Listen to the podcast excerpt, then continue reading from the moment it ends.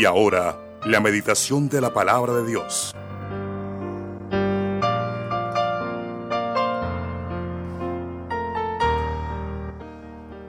En este día el tema es voy a correr mi carrera con paciencia y perseverancia. Ojo, dos palabras bien importantes, paciencia y perseverancia. Bueno, solo los que perseveran serán los que llegan hasta el fin. La perseverancia.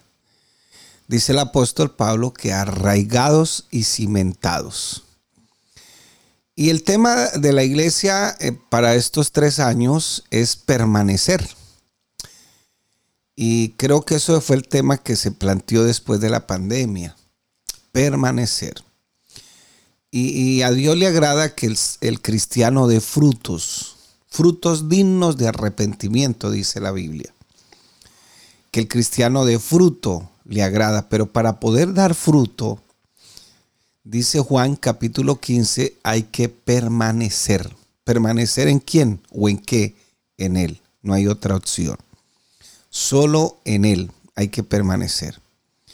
Gracias a Dios por la iglesia, porque cuando yo fallo, nada de Dios falla.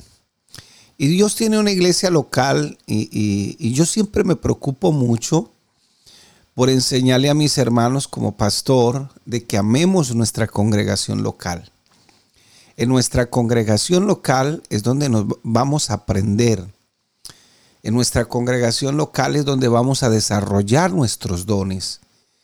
En nuestra congregación local es donde vamos a dar fruto. En la congregación local es donde vamos a desarrollar los dones que Dios nos ha dado. Y en la congregación local es donde le vamos a mostrar al mundo que a pesar de nuestras diferencias como seres humanos, nos amamos en el Señor, nos perdonamos, por eso celebramos la Santa Cena, y vivimos en comunión a pesar de nuestras diferencias, a pesar de todo eso. Porque si no, ¿para qué tiene la iglesia el Señor? ¿Para qué tiene su congregación local para eso? Y tenemos que aprender a amar nuestra congregación local. Por eso dice la palabra, eh, el título para esta mañana, paciencia y perseverancia. Algunos cometemos el error de que nos sucede cualquier cosita en la congregación local y corremos, gracias a Dios por las 35 congregaciones que hay aquí en el municipio de Cúcuta, pero esa no es la idea de Dios. La idea de Dios es que la persona crezca, que vaya creciendo, que vaya enfrentando los problemas, porque si una persona no sabe enfrentar una situación, ¿cómo se le va a poner a gerenciar una empresa si no sabe enfrentar una situación? Y la gran diferencia al mundo, a lo que manejamos aquí en la congregación local, es que aquí contamos con la ayuda de Dios, de su palabra, del poder de su espíritu, del hombre que Dios ha puesto ahí para que dirija la iglesia. Así que mi hermano, cuando yo fallo, nada de Dios falla, fallo yo. Y quizás nosotros fallamos. A veces Dios quiere decirnos algo y nosotros no nos congregamos regularmente. Dios quiera decirnos algo a nuestra vida. Y, ese día que Dios quiere decir algo, no estamos ahí para escuchar qué es lo que Dios nos quiere decir. Por eso, mi hermano, muchos hermanos han elegido mal en el sentido de que piensen que, que, una bendición económica a veces con un negocio, qué sé yo, y empiezan a apartarse del Señor poco a poco. Y usted ha visto esos carbones que uno saca de allá del asadero eh, cuando se está asando alguna carne o algo, y uno lo saca de allá y empiezan a humear solitos, porque solitos eso es lo que vamos a hacer. Entonces dice la carta a los hebreos en el capítulo 12, del versículo 1 al 4, por tanto, ojo con ese por tanto, porque entonces le va a quedar de tarea aquí, porque por tanto, por lo general viene de un punto y coma o venía explicando algo, por tanto, nosotros también, teniendo en derredor nuestro tan grande nube de testigos, despojémonos de todo peso de pecado que nos asedia y corramos con paciencia la carrera que tenemos por delante. Ojo con lo que le está, nos está diciendo el texto sagrado. Teniendo en derredor nuestro tan grande nube de testigos. ¿Cuáles testigos? Los que tú vas a leer en el capítulo 11. Por eso dice, por tanto.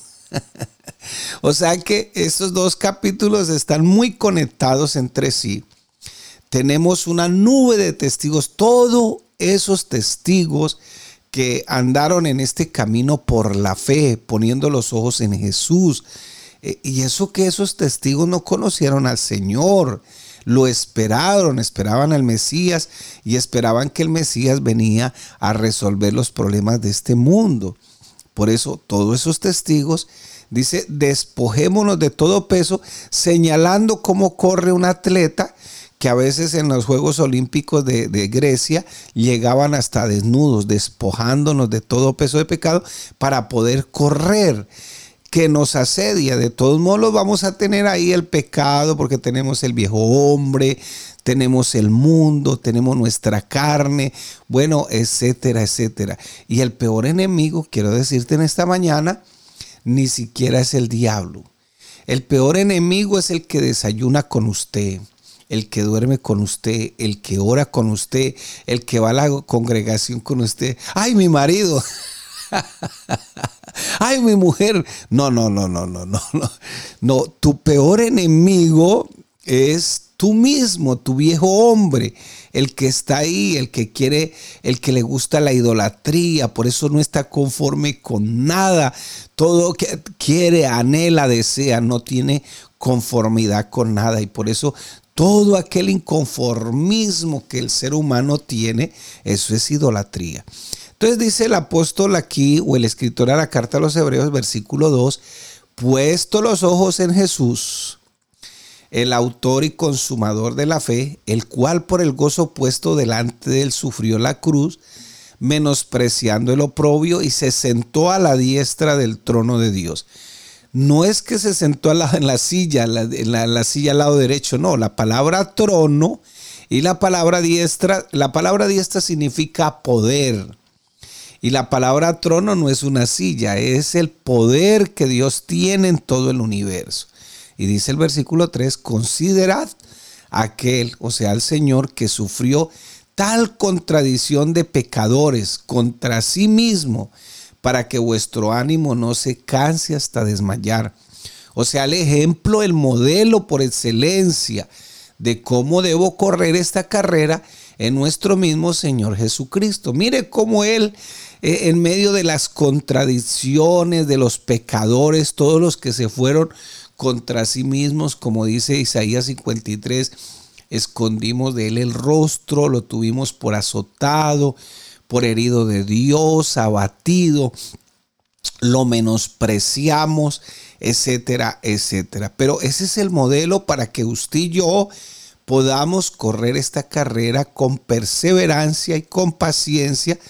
Dice, para que vuestro ánimo no se canse hasta desmayar, porque aún no habéis resistido la sangre de la, perdón, porque aún no habéis resistido hasta la sangre combatiendo contra el pecado. Voy a correr, dígalo en esta mañana y voy a correr mi carrera con paciencia y con perseverancia. Dígalo ahí en esta mañana. Apúntelo si es necesario. No, no esperando milagros a toda hora, pues es que no más la vida, el hecho de despertarte, de despertarme, ya es un milagro. Pero no esperes, hay, cosas que Dios nos da para que tú tomes el control en algún sentido, eh, dependiendo de Dios, del poder de su espíritu, de su palabra tú puedas tomar decisiones sabias, que podamos entender para qué fuimos creados, que cuál es el objeto de nuestra creación, para qué estamos en esta vida. Voy a correr mi carrera, la carrera cristiana, con paciencia, con perseverancia. Vamos a correr esa carrera de esa manera. Los obstáculos, las presiones, las pruebas, los enemigos de la fe, todo eso nos van a impedir seguir corriendo la carrera con el Señor. Ojo con lo que le estoy diciendo. Presiones. Ay, Dios de la gloria. Eso está por todas partes. El celular quiere distraernos, Netflix quiere distraernos, eh, el internet quiere distraernos, los amigos quieren distraernos, obstáculos, presiones, pruebas, son los enemigos de la fe y son obstáculos que nos van a impedir que sigamos corriendo la carrera, que con Dios la correremos con confianza, con perseverancia y la paciencia que Dios ha puesto en nosotros nos permitirá correr con excelencia. Hoy está de moda una palabra que se llama resiliencia, una palabra que usa mucho la psicología. Y, la resiliencia, eh, ellos la admiran mucho porque proviene de una palabra griega que tiene mucho que ver con la etimología griega, que es mirar un junco, y ese junco, eh, eh, aquí en Latinoamérica, con esos juncos se hacían esteras, eh, o más o menos lo que conocemos unas colchonetas de la época antigua, unas esteras. Ese junco se usaba para tejer canastas, para hacer todas esas cositas. Y ese junco tiene la capacidad, se da en los pantanos, de que se dobla, se dobla, el viento lo dobla hasta lo máximo, pero él vuelve y queda en el puesto. Y, esa, palabra resiliencia surgió mucho por todo lo que sucedió en la Segunda Guerra Mundial, eh, en la guerra con Vietnam, sobre todo en Estados Unidos, de cómo personas que sufrieron tanto, eh, eh, tenían la capacidad de seguir adelante, la capacidad de, abrir sus ojos, seguir emprendiendo las cosas. Bueno, nosotros el Señor en esta mañana nos pide por medio de su palabra que esta carrera hay que poner los ojos en Jesús y aparte de eso hay que correrla con mucha paciencia, con mucha perseverancia. Cuando el apóstol Pablo dice que los atletas de todo tienen que abstenerse, seguramente se refería a ese atleta que participaba en los Juegos Olímpicos allá de la antigua Grecia, llamado los Juegos Ísmicos, ísmicos porque se celebraban en el, istmo, en el istmo de Corinto. Y estos atletas estaban sujetos a un entrenamiento de 10 meses fuerte, debían observar una dieta estricta, les prohibían comer manjares, beber vino, trasnocharse, tenían que comer comida saludable, abstenerse de dulces, tenían que ejercitarse a las horas señaladas en el gimnasio, y si era frío, y si era calor, y, descansar sobre todo lo necesario. Por eso cuando eh, el profeta Elías estaba muy agobiado, muy agobiado por todas esas presiones, que él estaba sufriendo, esos obstáculos, y estaba corriendo por ese desierto, el Señor lo puso a descansar debajo de un enebro, le dio comida, le dio agua, le puso una hamaca, en otras palabras, le puso un amigo para que descansara y también se aprendiera a tener un amigo y hablara con él. Esto,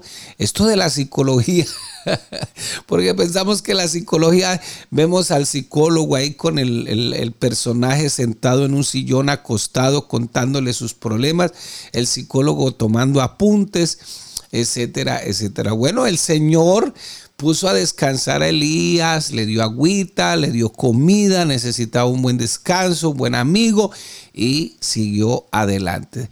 Estos atletas, según lo que nos enseña el apóstol Pablo, debían vivir aislados de sus esposas y privados de las cosas placenteras de la vida. Si el atleta no entrenaba de acuerdo con las reglas que se les ponían, pues era descalificado. Así de sencillo.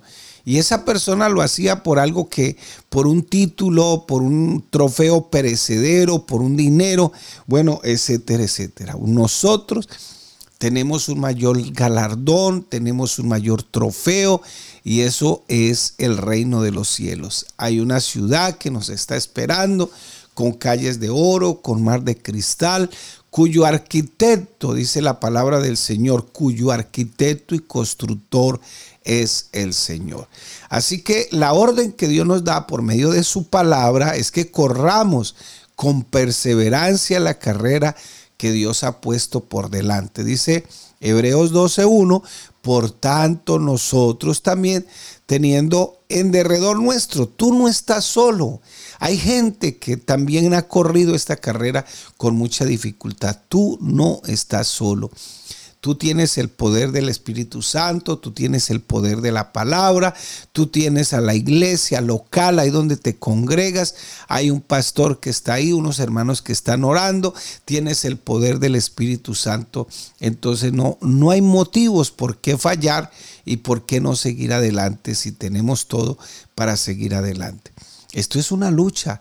A veces tenemos que abstenernos, e, etcétera, etcétera. Tenemos que congregarnos. Vea, yo sé que no hay que hacer ninguna obra para salvarse porque esta, esta obra en el Calvario es gratuita. El Señor dio su sangre, dio su vida gratuitamente por todos nosotros los pecadores.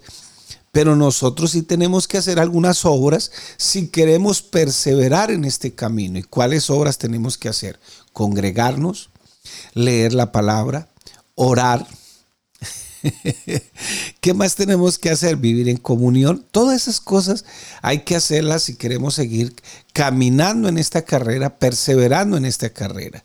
Dice Hebreos 12.1, por tanto nosotros también teniendo en derredor nuestro tan grande nube de testigos, despojémonos de todo peso de pecado y del pecado, no de, de, pecado, sino y del pecado que nos asedia y corramos con paciencia la carrera que tenemos por delante. ¿Cuál es la enseñanza que el Señor nos da a través de todos estos textos bíblicos? Quienes desean vivir con éxito esta vida y dejar un legado el, legado que Dios espera que dejemos, entonces el Señor también espera que vivamos y que decorramos la carrera con paciencia y con una actitud de perseverancia.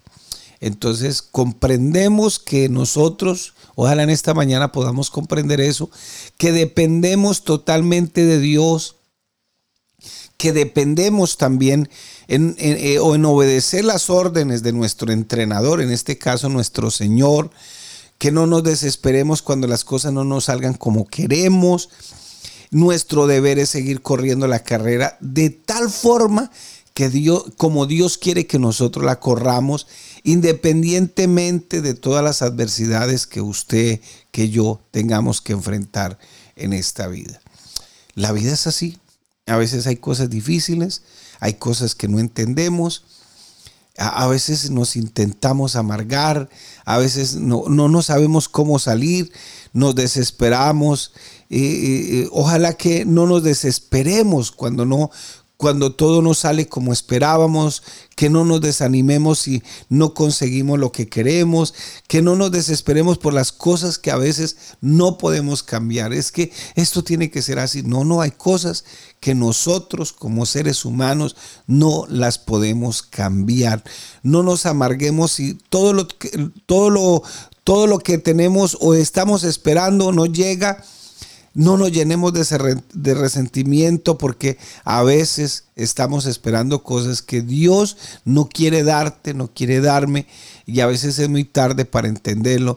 Porque el caminar cristiano es que Dios eh, en esta vida a veces vamos a experimentar enfermedades, tragedias, pérdidas financieras, a veces accidentes. No sabemos que Dios nos guarde, Dios nos ayude, pero a veces hay cosas que tenemos que enfrentar en esta vida y no las entendemos. Pero qué bueno que el Señor en esta mañana nos motiva a que sigamos corriendo con paciencia, con perseverancia. Y recordemos que Dios nunca prometió que las enfermedades, los accidentes, las tragedias, las pestilencias no afectarían a los cristianos. Eso no lo prometió Dios. Todos seres humanos somos caídos, eh, débiles, mortales. Pero lo que sí debemos tener en cuenta es que el mismo Dios y Padre que está en medio de todos esos dolores, tragedias, es el mismo Dios soberano que nos acompaña para que sigamos corriendo con paciencia sin perder el ánimo. Él está ahí todas las veces. Acordémonos un poquito de la vida de, de Daniel un niño que a los 14 años eh, lo sacan de su tierra, de su parentela, le matan a sus padres, eh, le tumban su templo, estaba preparándose para ser un rabino, se lo llevan a otro país, quieren cambiarle su idioma, su religión, le quitan sus órganos genitales, lo castran en otras palabras, le quitan cualquier esperanza de tener una generación, lo ponen a, a que esté al lado del rey, pero a pesar de todo eso, él no renunció a su Dios y tomó la decisión de que le iba a ser leal a Dios en todo el sentido de la palabra. Y es así que muchos años, y fíjese que se convirtió en esa persona que asesoraba al rey, fue librado, sus amigos fueron librados de, allá del, horno de fuego, él fue librado del, de allá cuando fue llevado al, al, foso con los leones, etcétera, etcétera. No solamente eso, sino que dése cuenta o démonos cuenta en esta mañana que pasó todo lo que le pasó y Dios estaba ahí, pero él tomó la decisión de seguir adelante. Y esto nos recuerda eh, en Hebreos 12:3 donde dice, "Considerad aquel que sufrió tal contradicción de pecadores contra sí mismo para que vuestro ánimo no se canse hasta desmayar." La única manera que podemos correr con alegría esta carrera es permitir que las cargas innecesarias, destructivas de nuestros pecados, se las traspasemos a Cristo. Hay que descargar. A veces uno se sube a la buseta, se sube al bus, se sube al colectivo y uno todavía carga el peso ahí encima en lugar de descargarlo, de ponerlo ahí. Bueno, en esta mañana ojalá podamos tener la capacidad de descargar todo nuestro peso en el Señor y confiar que el Señor, Él es el que va a ayudar. El peso de nuestro pecado y del pecado de otros que pecan a veces contra nosotros. Entonces debe ser puesto en Cristo porque la orden es quitémonos todo peso que nos impida correr, especialmente ese peso de pecado que a veces tan fácilmente nos hace tropezar. Que nada nos, nos haga salir en esta mañana del curso que Dios determinó en esta carrera, aunque a veces su pastor, su amigo, su cónyuge, los hijos, los amigos o padres no quieran correr, no quieran correr como Dios ordena o abandone, abandonen la carrera que Dios le ha asignado. Sí, porque a veces la gente pone la mirada en los pastores y, no, y se les olvida que nosotros los pastores también somos seres humanos y a veces a nosotros los pastores se nos olvida que también dependemos totalmente de Dios. Que Dios nos ayude a todos en esta mañana. Primera de Corintios capítulo 9, versículo 24 y 26 dice, no sabéis que los que corren en el estadio, todos a la verdad corren, pero uno solo se lleva el premio. Corran de tal manera que lo tengáis. Todo aquel que lucha, de todo se abstiene. Ellos a la verdad para recibir una corona corruptible, pero nosotros una incorruptible. Así que yo de esta manera corro, no como a la aventura, de esta manera peleo, no, no como quien golpea al aire. Bueno, mi hermano, tenemos una carrera en el Señor. La, la, la, ¿Cuál es la clave? Permanecer en Él, permanecer en el Señor. ¿Cuál es nuestro compromiso en esta mañana? Comprometernos a correr esta carrera con paciencia, con perseverancia, aunque otros la abandonen. Pero usted y yo mantengámonos firmes, poniendo nuestra mirada en el Señor, poniendo la mirada en el autor y consumador de la fe. Así que mi hermano, la gloria en esta mañana sea para Él, toda la honra, todo el reconocimiento y qué bueno que en esta mañana sigamos poniendo los ojos en Jesús, el autor y consumador de la fe.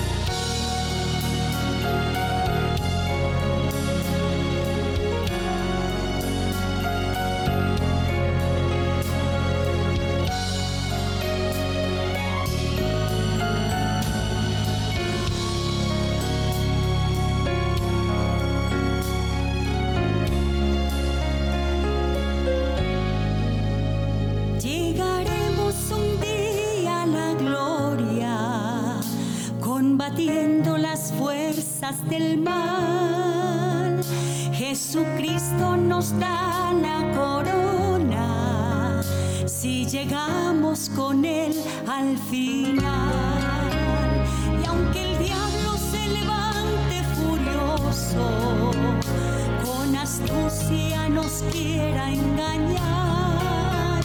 Nuestro Dios es más poderoso, en sus brazos nos ha de guardar.